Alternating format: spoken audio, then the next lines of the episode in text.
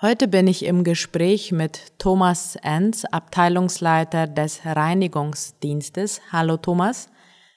Kannst du uns einmal sagen, was genau deine Aufgaben als Abteilungsleiter sind?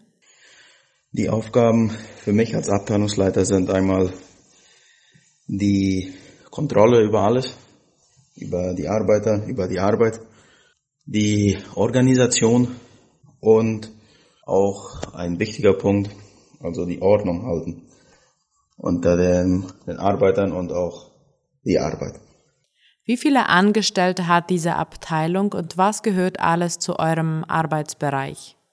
Unser Team besteht aus 14 Arbeiter, mich eingeschlossen.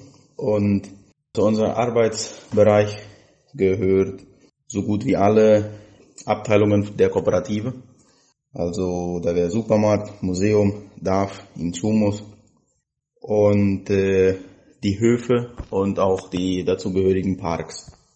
Was sind die größten Herausforderungen einmal für die gesamte Abteilung, dann aber auch für dich als Leiter?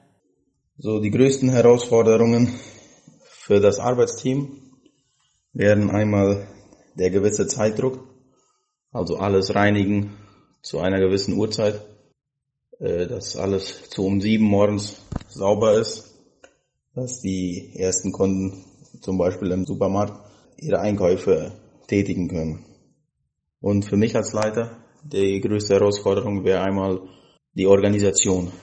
Besonders wenn jemand frei hat oder jemand krank ist, dann dass die Arbeit nicht darunter leidet und genauso weiterläuft wie vorher.